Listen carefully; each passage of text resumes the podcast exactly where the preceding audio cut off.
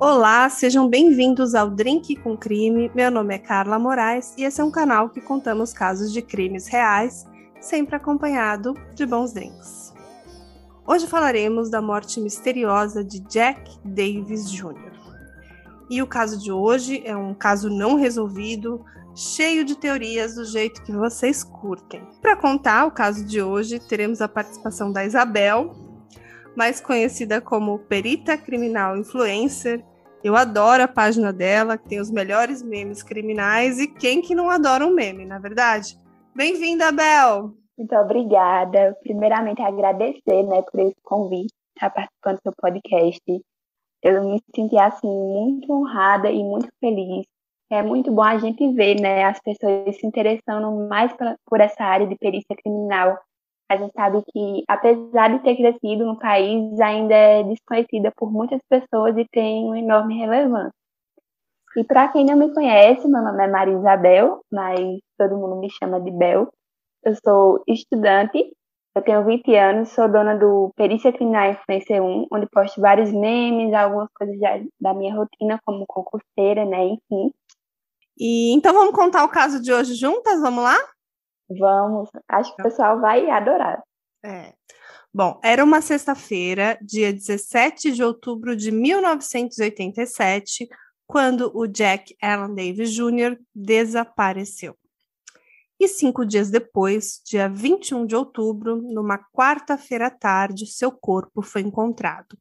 E todo o caso de hoje será baseado sobre como e por que ele foi encontrado, na base de uma escada do campus onde ele estudava, no último degrau daquela escada. E como é que ele foi parar ali, né? Era a escadaria de um prédio do campus, num lugar aberto, público. Então, como ele poderia ter chegado até aquele local, né? É, e o que houve nesses cinco dias anteriores, desde o seu desaparecimento até o seu corpo ser encontrado, e também sobre a causa da morte. Bom, Jack tinha 20 anos e era estudante do segundo ano da Indiana University of Pennsylvania. E a escadaria era do Wayand Hall, que é o prédio de ciências da vida dessa universidade. Preparados? Então vamos lá. Lê essa parte para mim, Bel. Pode deixar. Então, no dia seguinte, ou seja, no dia 22 de outubro, o legista do condado anunciou que Jack morreu após ter consumido muito álcool, desmaiado e engasgado até a morte com o próprio vômito. Seria apenas uma morte acidental, só que nem todos acreditaram nessa versão. E o oficial fez essa afirmação, né? O nome dele era Thomas Streams, e ele escreveu a sua decisão de que a morte do Jack foi acidental. É, é. E você pode ler para a gente o que ele escreveu, Isabel? Sim. É, então ele escreveu: o corpo não estava em desordem por causa de uma briga. Não havia sinal de feridas defensivas como uma luta, não havia marcas de arrasto, não havia nada notável sobre o corpo. O cenário era de que o Sr. Davis desceu as escadas em estado de embriaguez, talvez para urinar, desmaiou em estado inconsciente, vomitou, inalou vômito em seus pulmões, o que posteriormente causou sua morte. É, e esse é um daqueles casos assim cheios de discrepâncias, de teorias, e onde a causa da morte é muito questionada. Então, vamos lá para o caso de hoje. Bom, na sexta-feira anterior, né, no dia 16 de outubro de 87, o Jack foi com alguns dos seus irmãos de fraternidade, ali, alguns colegas que moravam com ele, a várias festas, encontros na pequena cidade, e deve ter bebido além da conta. Em algum momento, seu paradeiro era desconhecido, mas os seus colegas esperavam que ele voltasse para casa naquela noite. Mas ele nunca o fez, então eles o declararam como desaparecido após algumas buscas. E baseado nessas evidências e no corpo encontrado, o legista disse que ele provavelmente morreu naquela mesma noite, entre a sexta e o sábado de manhã, após subir as escadas, altamente embriagado, cair, vomitar, engasgar com o próprio vômito, numa sequência de eventos ali bem estranha e difícil de compreender. E nessa teoria, o, a oficial, né, de acordo com a primeira investigação, ele teria ficado ali morto por cinco dias até ser encontrado. Então, referente a esse caso, né, que como a gente vai ver no desenrolar, tem várias teorias. que a gente tem é, uma conformação de teorias muito vasta, justamente por vários fatores. Como a gente sabe, quando a gente tem uma cena de crime, tem que analisar os indícios, fazer a perícia, né, a formação do laudo, e juntamente com testemunhas, enfim. É, mesmo pensando que a gente está falando dos Estados Unidos, que é um país de primeiro mundo, né? Quando as evidências não Sim. são bem preservadas, a investigação toda pode ser bem comprometida, né? Bom, a polícia tinha uma teoria que o Jack se aproximou daquela escada para usar o banheiro, por exemplo, saindo de uma festa, de alguns bares, e estava procurando um lugar para se aliviar, para fazer um xixi. E eles acreditavam que ele estava tão bêbado, caiu, desmaiou, vomitou, e essa era a teoria, né? E o patologista apoiava essa afirmação e considerou a morte como um acidente. Então, por dois anos, o caso foi encerrado e considerado resolvido até que familiares resolveram entrar em contato com um patologista independente, indicado por um amigo da família. E existiam muitas perguntas sobre a morte. E a questão principal era como um corpo fica todo esse tempo numa escada de acesso de uma universidade, num lugar aberto e público, e ninguém notou. Obviamente, a família queria respostas e resolveu ali fazer investigações privadas. A família contatou o patologista particular, o Dr. Cyril Wetch, que era um bambambam, bam, bam, assim, que inclusive atuou na morte do John Kennedy, do Elvis Presley e mais recentemente no caso da John Benet Ramsey, que é mais um caso não resolvido que todo mundo já conhece. Ele então realmente tem um nome a zelar e uma reputação e é extremamente experiente. E foi o que ele descobriu que poderia mudar tudo. Analisando os documentos, ele fez algumas constatações. Na ideia inicial da polícia, ele poderia estar sozinho ali, porque procurava um lugar para se aliviar, para fazer um xixi quando tudo aconteceu. Mas o patologista e investigador contratado, Cyril Ratch, disse que algo o intrigou.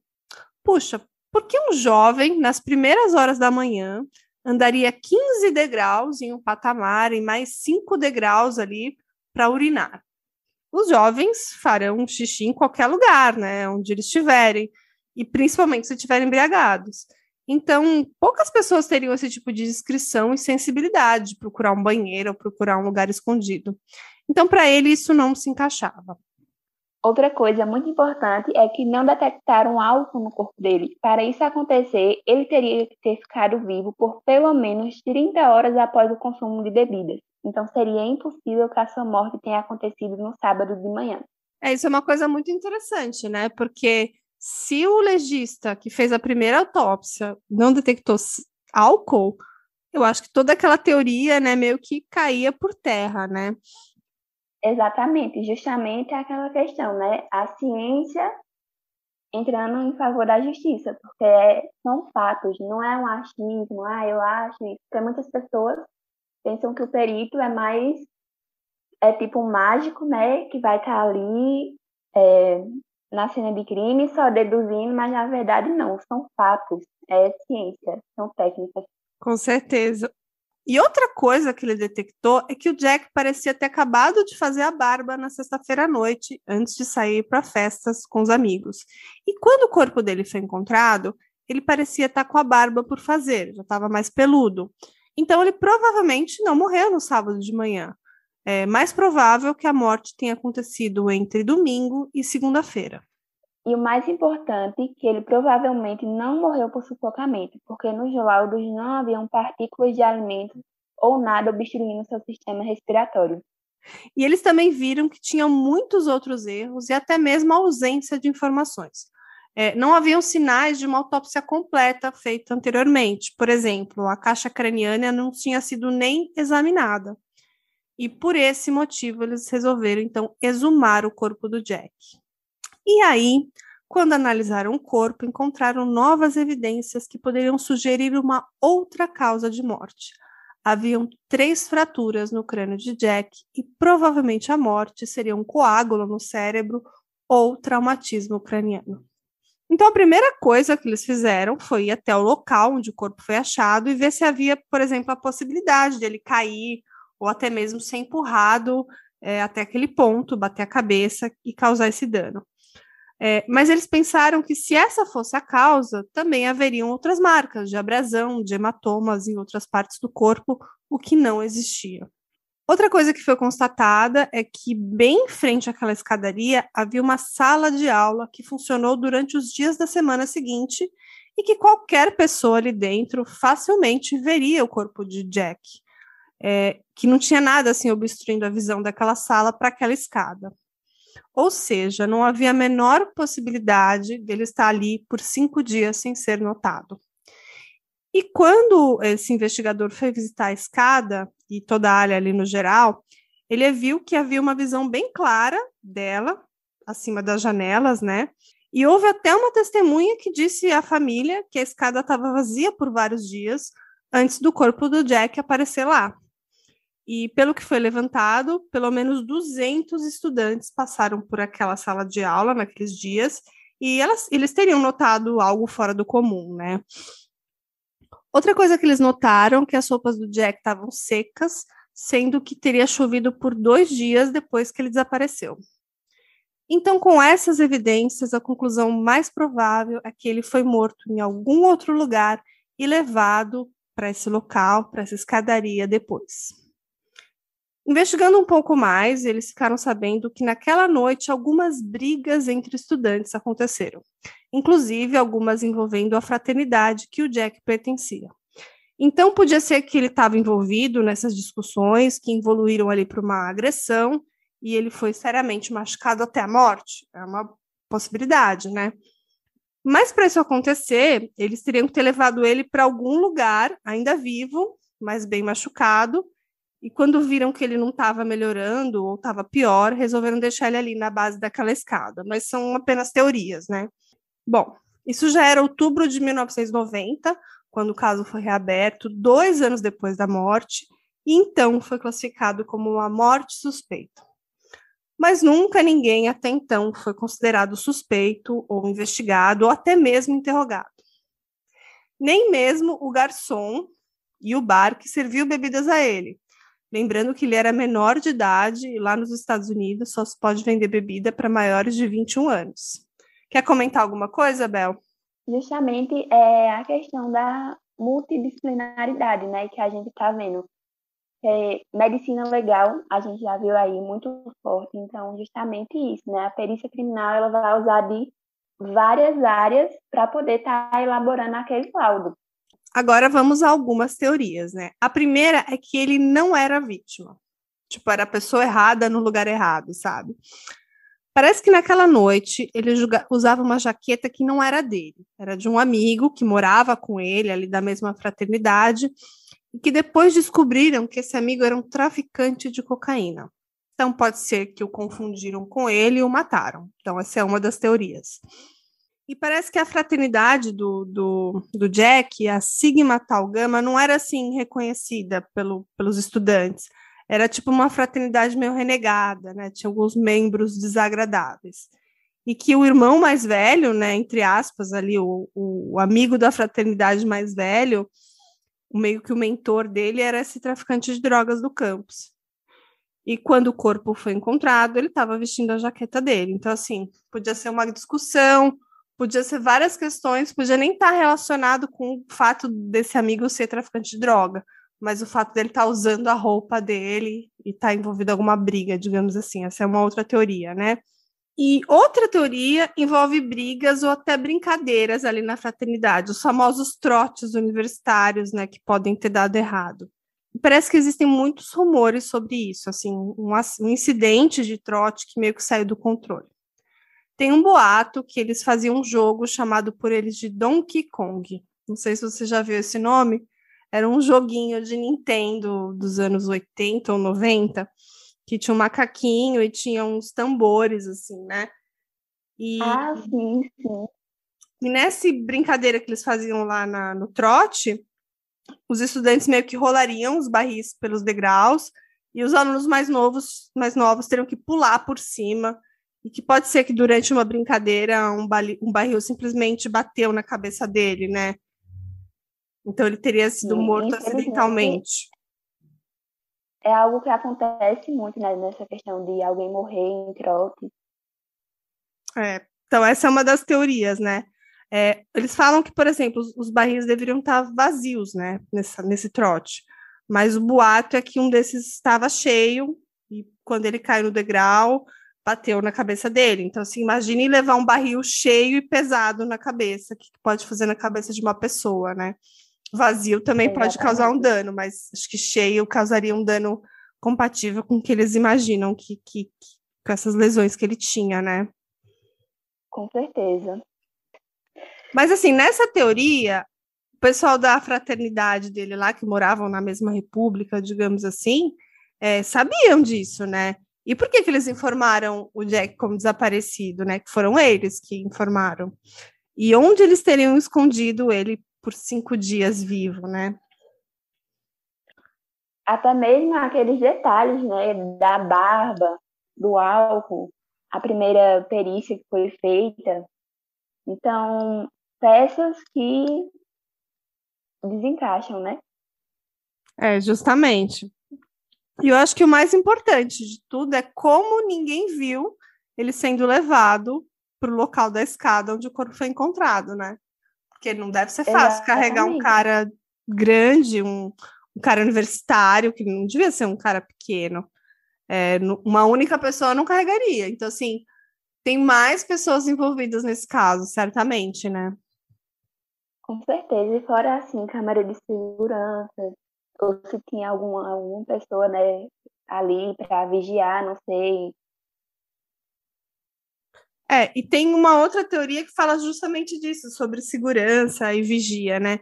Tem uma teoria que fala que pode ser que a polícia local pegou ele ali muito embriagado e ele estava ali, é, sei lá, é, questionando a ação da polícia e a polícia foi muito brutal com ele e ele foi fatalmente ferido. Também tem uma essa teoria, né?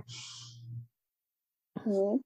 E assim, é, tanto pode ter acontecido uma forma intencional como acidentalmente e aí a pessoa não queria assumir a culpa, né? Sim, justamente. E tem um outro relato, assim, não muito bem explicado, que um tempo antes da morte, o Jack tinha procurado um oficial de polícia, dizendo que ele estava em perigo, que ele não se sentia seguro, mas assim, não temos muito detalhes disso, é, não sabemos se é uma coisa pontual ou se tinha alguém, assim, sei lá, ameaçando ele. E o nome desse policial ou que ele relatou nunca foi localizado, assim, nunca foi publicado, mas o que a gente sabe é que essa informação aí que ele disse que foi ameaçado e que um policial então relatou depois só veio a público em 2005. Lembrando que esse caso é de 87. Então, era um policial aposentado de Indiana que veio falar com a família do Jack sobre essas novidades aí, dizendo que duas semanas dele ser encontrado morto, o Jack pediu proteção para esse policial. E, infelizmente, é incerto do que, que ele sentiu ou por que, que ele precisava de proteção. Isso nunca foi muito bem explicado, e essa informação, assim, vir tantos anos depois, para mim é muito estranha. Sim, e assim, quanta informação pode ter guardada aí, né? Pessoas até mesmo que não tiveram envolvimento com o caso, mas que estavam com medo de acontecer alguma coisa com a pessoa ou com a família. É, verdade.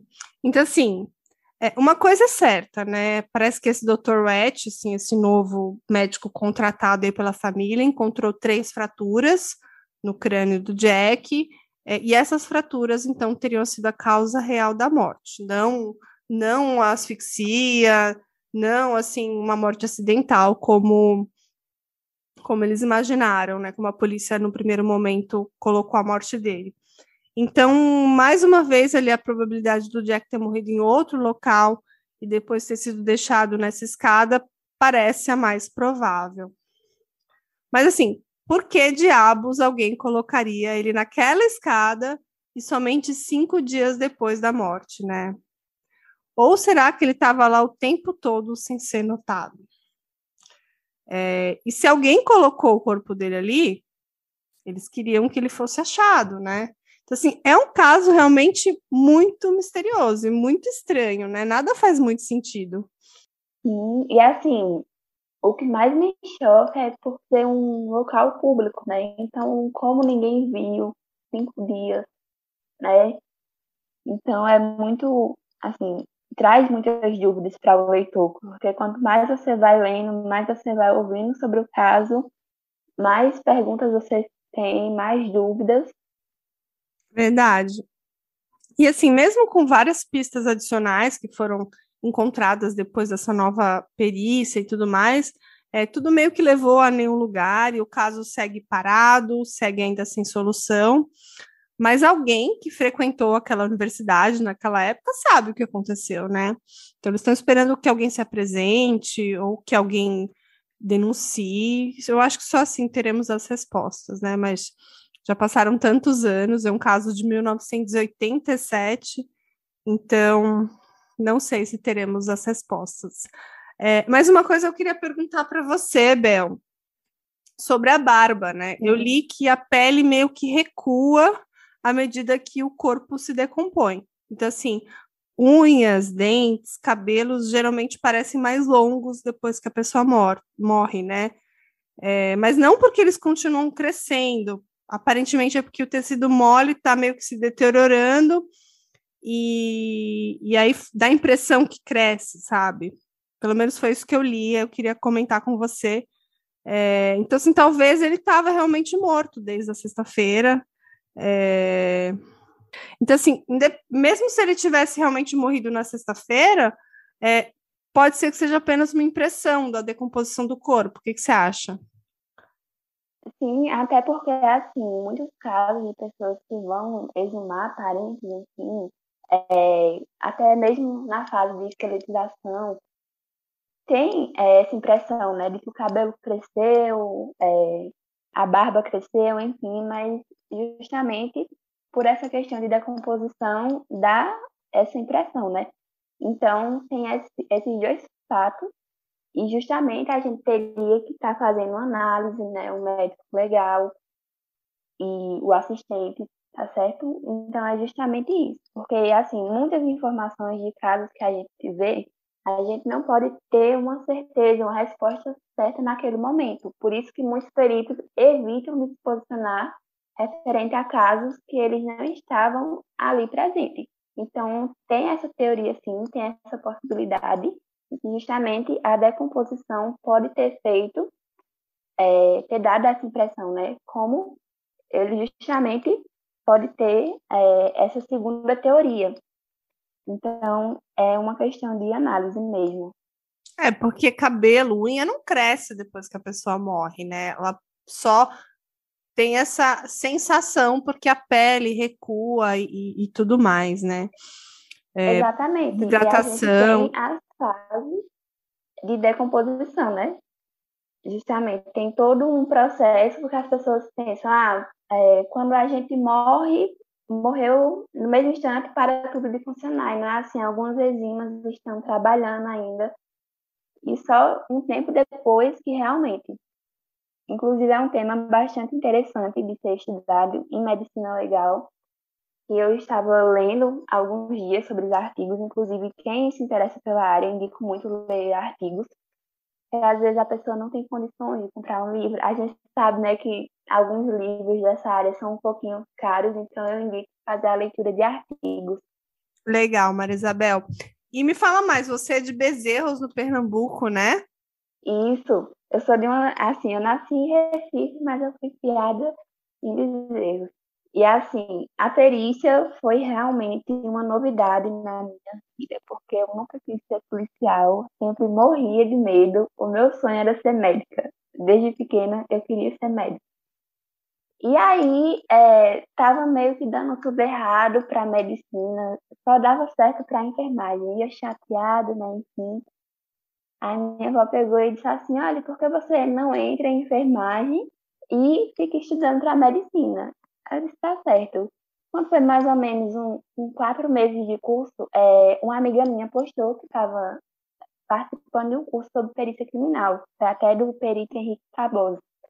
E aí eu achei interessante, né? Aquela pessoa viciada em Scooby-Doo quando era pequena, em Sherlock na adolescência, né? Enfim. E aí eu digo, eu acho que eu vou participar desse curso. O primeiro que eu participei, eu já me interessei. O segundo, então, que o primeiro foi de luminol, o segundo de manchas de sangue e o terceiro de balística. O terceiro, eu já estou apaixonada, me encontrei.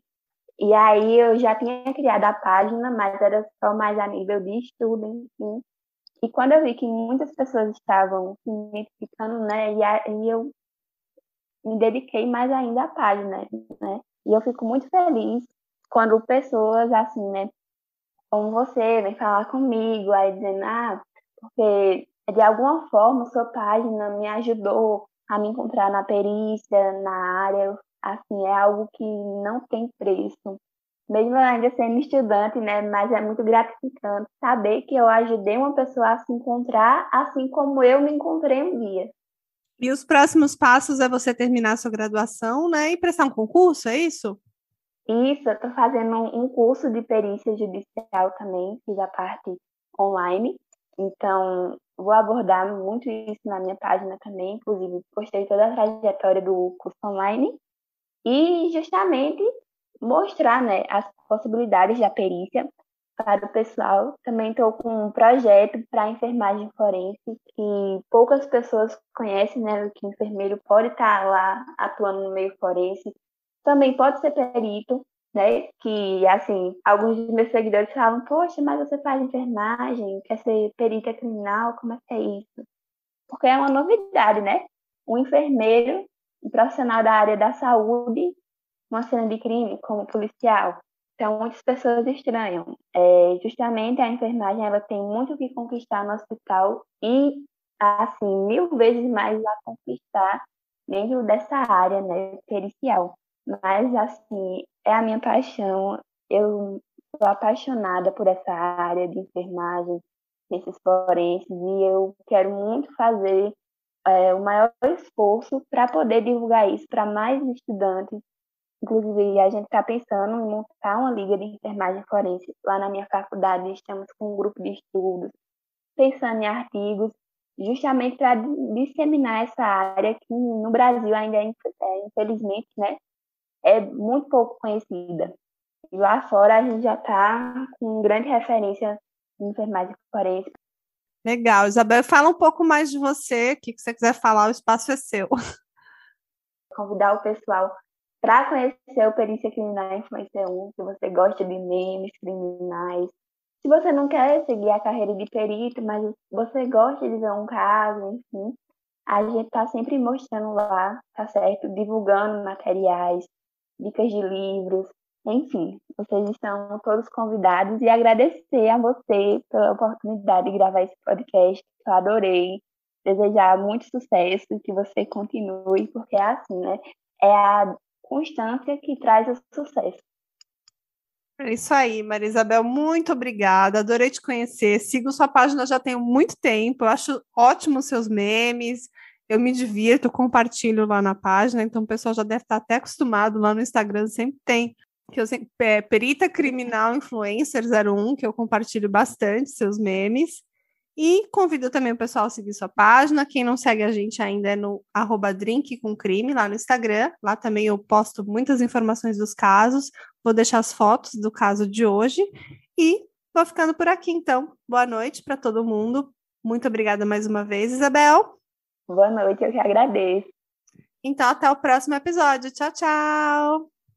Hey, você se interessa por crimes reais, serial killers, coisas macabras e tem um senso de humor um tanto quanto sórdido? Se sim, você não está sozinho. Se você precisa de um lugar recheado de pessoas como você Venha conhecer o podcast Pátria Amada Criminal. Todas as semanas tentamos entender o pior da humanidade. Nesse processo a gente ri, chora, fica brava, fofoca, porque afinal de contas é assim que a gente fala quando está entre amigos. Suas novas melhores amigas trevosas estão aqui no Pátria Amada Criminal.